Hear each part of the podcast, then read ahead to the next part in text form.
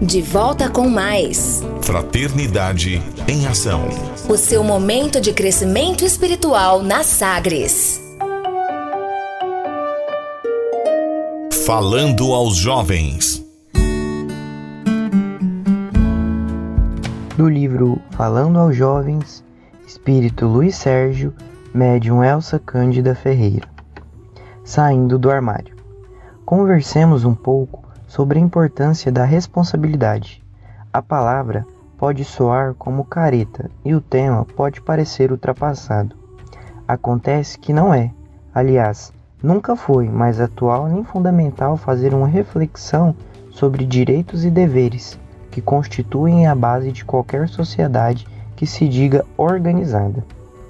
Toda organização confere aos cidadãos uma gama variada de direitos que devem ser sereados caso firmam e molestem os direitos do outro, no que diz respeito à vida, ao emprego, ao sossego para o repouso. Nos dias em que folia carnavalesca desatou os nossos do psiquismo de muita gente que se dizia trancada dentro do armário, expressão moderna que não é do meu tempo, mas que entendo muito bem. O que mais vimos foi o direito individual das pessoas sendo lesado, menosprezado como se fosse algo inútil, de pouca ou nenhuma valia. Filhos que saíram de casa antes de o sol se pôr e não voltaram senão no dia seguinte, na hora do almoço, sem se lembrar de que deixaram em casa os pais, os avós e outros familiares aflitos, que não mereceram a atenção de um simples telefonema, agiram com irresponsabilidade. Jovens e adultos que liberaram totalmente suas fantasias em relação à bebida, à droga e ao sexo, abriram as portas do armário interior que todos temos e que se chama consciência, para dar entrada à angústia, ao remorso e ao desencanto. Quantos casos de depressão constataremos a seguir?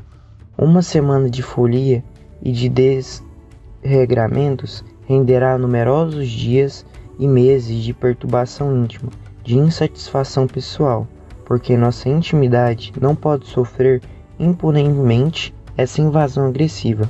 Dentro do armário de nossa consciência estão os valores colocados pela inteligência suprema para nos nortear no carreiro terreno. A inteligência, a liberdade interior, o senso de justiça que dita o que é certo e o que é errado, estão bem guardados nas prateleiras do nosso inconsciente, aguardando o crescimento, o aprimoramento desejável para os seres humanos que vivem em sociedade e devem se portar como animais racionais. A irracionalidade e a inconsequência andam de mãos dadas quando se trata de homens e mulheres despojados do amor próprio, do respeito ao corpo e esquecidos da existência da alma. Como tudo caminha para uma boa solução, desejamos que esses amigos encontrem o rumo de autoiluminação, que conheçam as verdades que desvendam o mundo espiritual e no futuro se privem de tudo que possa ferir a dignidade humana e a condição de seres espirituais a caminho da perfeição. A expansão das verdades espirituais divulgadas pelo Espiritismo fará um bem enorme às almas em crescimento. Quem as conhece que as trate com seriedade, porque maior cobrança recairá sobre quem recebeu a informação e não se preocupou em colocá-la em prática. Alegria e paz.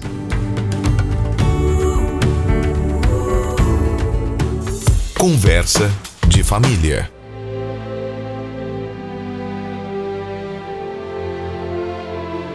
Amigo ouvinte, após a nossa música né, do, da banda Nova Luz, nós retornamos para a Conversa de Família, que apresentará agora um podcast da Concafras, que é a confraternização das campanhas de fraternidade Alta de Souza. Esse podcast traz aí a visão espírita sobre a eutanásia. E não se esqueça que teremos no final do programa fluidificação da água.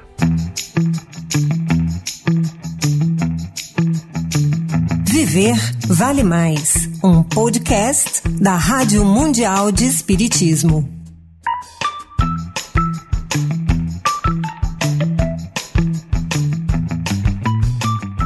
Diversos povos, como os celtas, por exemplo, tinham por hábito que os filhos matassem os seus pais quando esses estivessem velhos e doentes. Na Índia, os doentes incuráveis eram levados até a beira do rio Ganges, onde tinham as suas narinas e a boca obstruídas com barro. Uma vez feito isso, eram atirados ao rio para morrerem. É, Murilo, e hoje nós vamos falar sobre um tema muito polêmico, a eutanásia. E sabemos que são muitas as perguntas e vamos juntos aqui tentar responder em nosso podcast de forma descontraída, como sempre. Afinal, viver vale mais.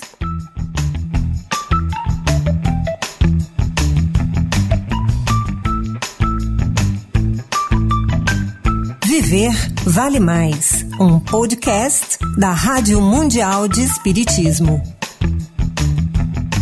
Olá pessoal, é muito bom estar aqui novamente para mais esse nosso encontro. E como sempre, bem acompanhado. Eu, Murilo Brito de Brasília, Distrito Federal. E eu, Regina Carvalho de Cuiabá, Mato Grosso. Aqui, Cleomar Silva de Morrinhos, Goiás. Olá, gente, Guilherme Duarte de Jacaraci, na Bahia. Sebastião Ribeiro de Goiânia, Goiás. Eu sou o Júlio Fresca de João Pinheiro, Minas Gerais.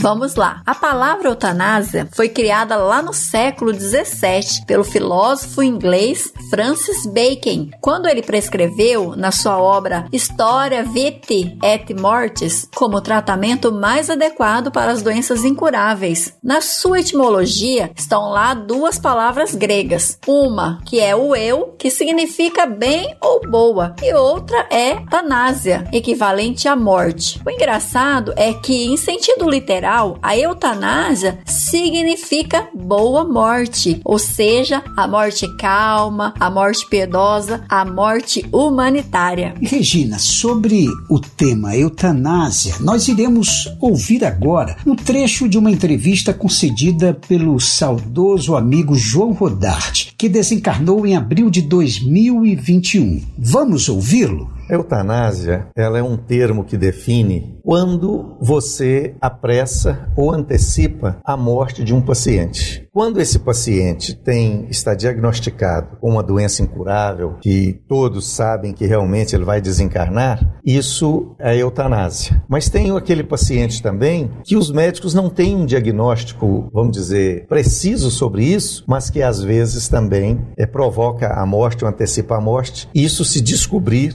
que aconteceu isso, aí é homicídio, né? Entra no artigo 121 do nosso Código Penal. Então, eutanásia é quando você você antecipa o desencarne de alguém ou a morte de alguém. Tem países que isso foi legalizado, como na Holanda, por exemplo, legalizaram a eutanásia e eles estão vivendo um problema grave lá, porque os idosos estão todos mudando para a Alemanha, criando até um problema social na Alemanha, porque os filhos, como na, na Holanda foram autorizados a fazer eutanásia, os idosos ficam com medo de adoecer e os filhos antecipar o desencarne deles. Então, por via das dúvidas, é melhor mudar para a Alemanha ou para outro país para escapar da eutanásia. A eutanásia é um termo mais falado, mas nós temos também duas outras modalidades que não se fala. Uma é a ortotanásia. Orto né, vem da, do grego, que quer dizer certo. E tanásia que vem do, do deus da morte, que é Thanatos, né? Se eu não estiver me enganado, é isso, né? Então, a ortotanásia é a maneira certa de morrer, que é considerada aquela em que a pessoa não quer fazer uso de nenhum aparelho ou medicamento que prolongue o seu estado de sofrimento. Então ele fala: não, eu não vou apressar a minha morte, mas também eu não quero que faça nada que evite que ela chegue. Então os médicos ficam ali do lado, controlando a dor, dando um remédio para a dor, para diminuir a dor, dando um conforto para o paciente, mas tanto o paciente quanto o médico, quanto os familiares, sabe que a qualquer momento ele vai desencarnar e se for preciso, por exemplo, usar um aparelho de oxigênio, esse tipo de paciente ele não aceita. Ele fala: não, não é para pôr nenhum aparelho,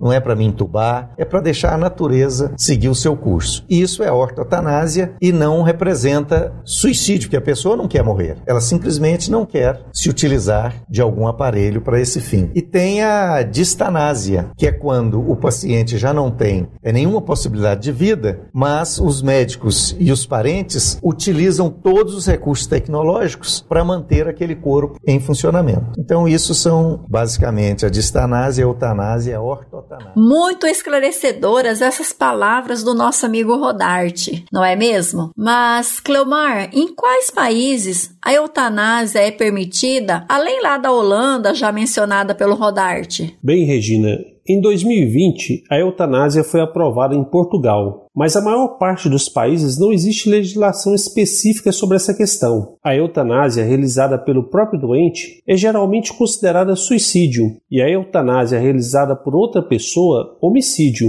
Tanto a eutanásia voluntária como o suicídio medicamente assistido são legais na Holanda, Bélgica, Luxemburgo e Colômbia. O suicídio assistido é ainda legal na Suíça, Alemanha, Canadá, África do Sul e em cinco estados dos Estados Unidos. No entanto, a eutanásia involuntária é ilegal em todos os países do mundo e geralmente considerada homicídio, mesmo nos países em que a eutanásia voluntária é legal. Continua a ser considerada homicídio se não estiverem cumpridas determinadas condições. Muito interessante, viu, Cleomar? Agora, Guilherme, quantos casos de eutanásia já foram registrados? Olha, Murilo, os dados mais completos conhecidos no caso sobre suicídio assistido reportam-se ao estado norte-americano do Oregon, que legalizou aquele ato em 1997, depois de um referendo em que 51% dos votantes se manifestaram favoráveis à despenalização. Contabilizados 18 anos da implementação da lei da morte com dignidade desde a entrada em vigor até o ano de 2015, foram contabilizadas 1.545 prescrições de medicamentos letais que vieram a resultar na morte de 991 pessoas. Esses dados são bem interessantes. Sebastião, qual a visão espírita sobre a eutanásia? Regina, a visão da doutrina espírita em torno dessa questão é valiosa, porque nos ensina que somos corpo,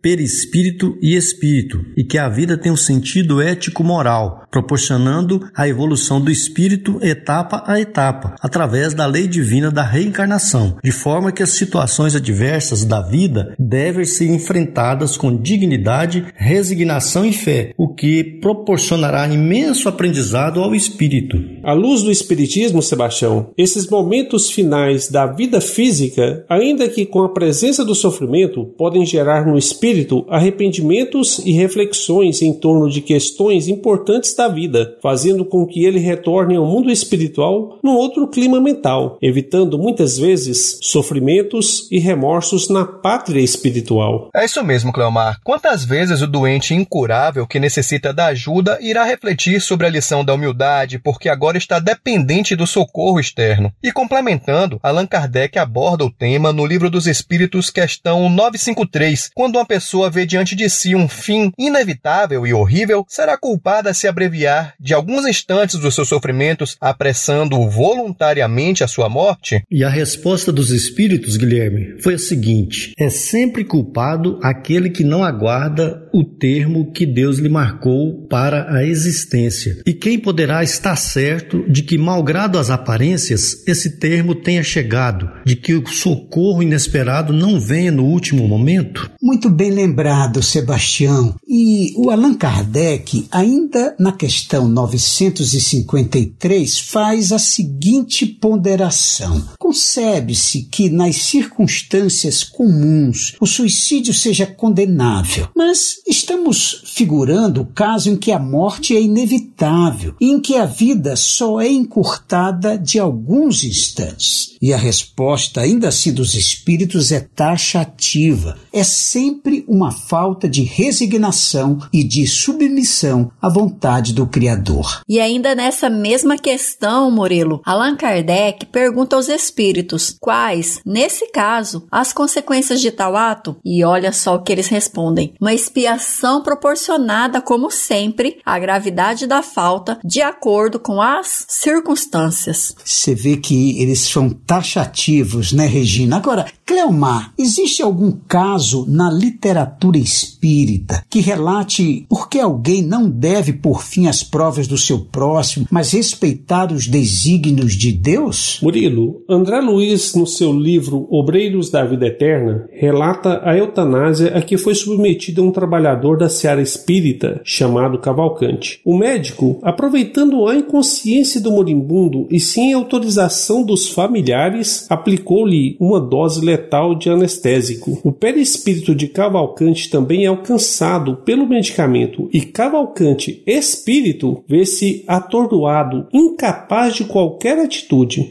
É, Clamar, esse caso é muito ilustrativo. O André Luiz continua o seu relato dizendo que, em face do ocorrido, o desprendimento de Cavalcante só pôde ocorrer após 20 horas do previsto pelos espíritos amigos. Ainda assim, Cavalcante não se retirou em condições favoráveis e animadoras. Apático, sonolento, desmemoriado, foi recolhido num departamento espiritual, demonstrando necessitar de maiores cuidados. Além disso, Guilherme, não podemos nos esquecer que muitas vezes é o próprio doente que, antes de reencarnar, solicitou uma morte nesses moldes, isto é, aquele tempo em estado físico irreversível. O coma, por exemplo, estava previsto para acontecer para o próprio bem do paciente, espiritualmente falando. Portanto, só a Deus cabe deter ou prolongar a nossa vida conforme julgar conveniente. E para falar um pouco mais desse tema, hoje temos uma dica interessante de leitura. Diga lá, Júlio. Dica de leitura. A dica de hoje é o livro Eutanásia, Enfoque Espírita, do autor Francisco Cajazeiras, editora M. Impressionante a capacidade de síntese em relatar problemas e efeitos da eutanásia, seus aspectos históricos, seus conceitos e classificação, incluindo nesse estudo temas atualíssimos como as malformações fetais, o drama dos doentes terminais, o conceito de morte, a evolução da expectativa de vida, etc. Esperamos que você amplie seus conhecimentos através dessa leitura. Vida sim, eutanásia nunca. Até a próxima dica.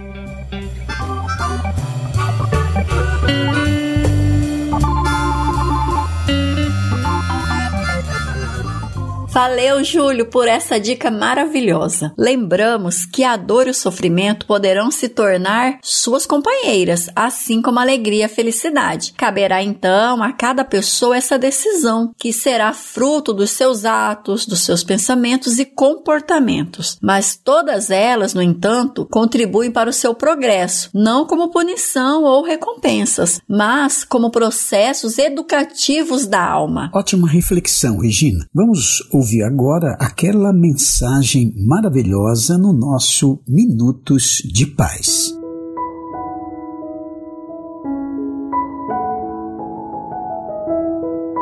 Minutos de Paz.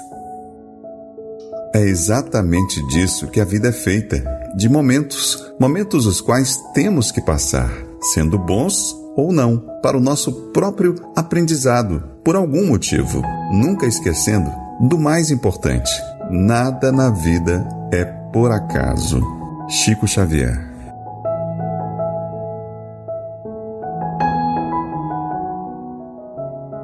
Estamos caminhando para o encerramento do nosso podcast. Se você tem ou ficou com alguma dúvida sobre esse tema, procure um centro espírita próximo de você ou acesse um link de uma instituição de sua confiança para o atendimento fraterno presencial ou online. Você receberá a orientação que necessita. Ouça agora a mensagem do Mestre. Mensagem de Jesus. O anjo lhe disse: Nada temas, Maria, porquanto caíste em graça perante Deus. É assim que conceberás em teu seio, e que de ti nascerá um filho, a qual darás o nome de Jesus. Ele será grande e será chamado Filho do Altíssimo. O Senhor Deus lhe dará o trono de Davi seu pai, e ele reinará eternamente sobre a casa de Jacó, e seu reino não terá fim. Evangelho de Lucas, capítulo 1, versículo de 30 a 33.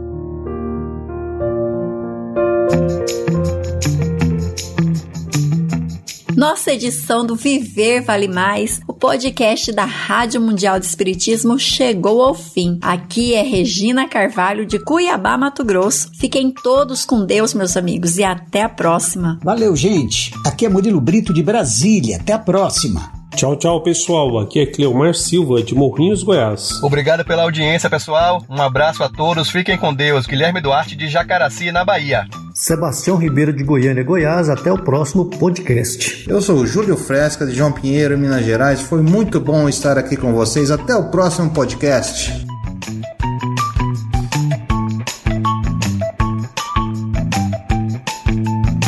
Viver Vale Mais, um podcast da Rádio Mundial de Espiritismo. Queridos ouvintes, chegamos ao final do nosso programa Fraternidade em Ação, navegando em tom maior e nas ondas do bem. Foi muito bom estarmos aí na sua companhia. Pedimos que nos acompanhe aí nas redes sociais aí da Sagres online, né, e pedimos também que você acompanhe, coloque aí sua água para ser fluidificada e logo após também teremos o nosso quadro Maria, Mãe da Humanidade, porque nós convidamos a você para acompanharmos esta mensagem de um espírito compromissado com o progresso da humanidade. Maria, Mãe de Jesus. Jesus agora, com sua intensa luz, é como um sol a brilhar, energizando assim todo o nosso ser, enchendo de paz, serenidade, equilíbrio espiritual. Sinta a sua luz divina, a sua energia curadora emanando em sua direção. Vamos continuar vibrando. Agora a paz, a saúde, o amor reinem em nosso lar. Senhor, nos guarda em sua paz, estenda suas vibrações amorosas sobre os doentes do mundo e aqueles que perderam a esperança da cura e fé. Senhor, dá a luz e enche seus corações de amor. Senhor, divino amigo, estenda suas mãos generosas sobre as águas e transforme em remédio curativo para os nossos males físicos e espirituais. Fica conosco hoje e sempre, rendemos graças ao Senhor, que assim seja, que possamos fazer o uso da água fluidificada. Maria, Mãe da Humanidade.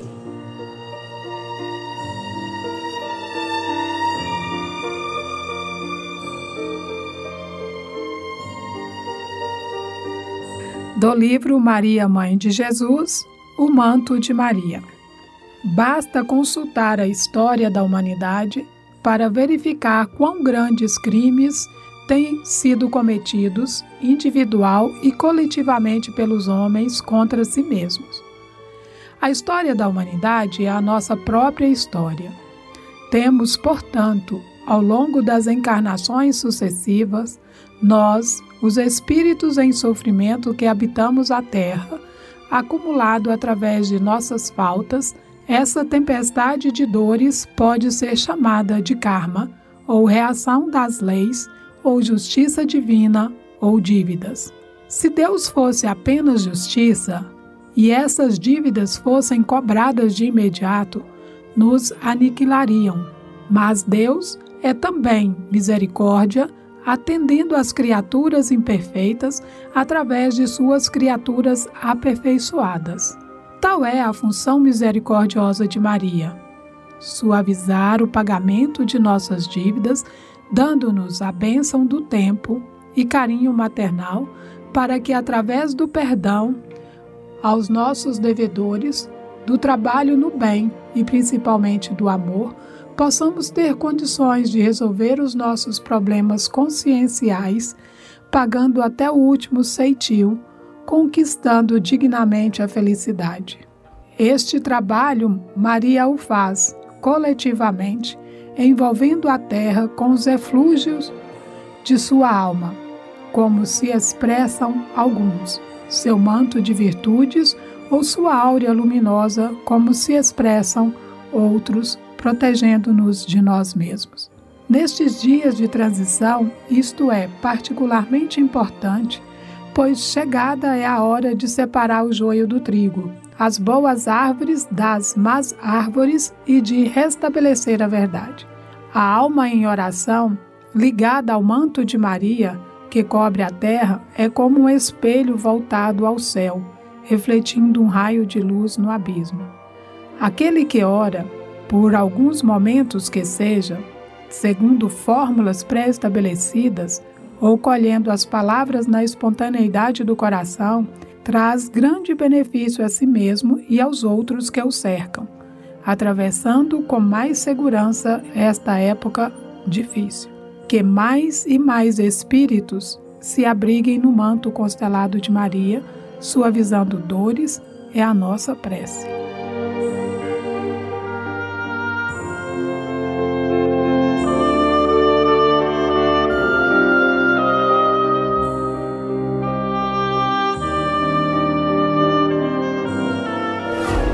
Fraternidade em Ação. O momento de crescimento espiritual na Sagres.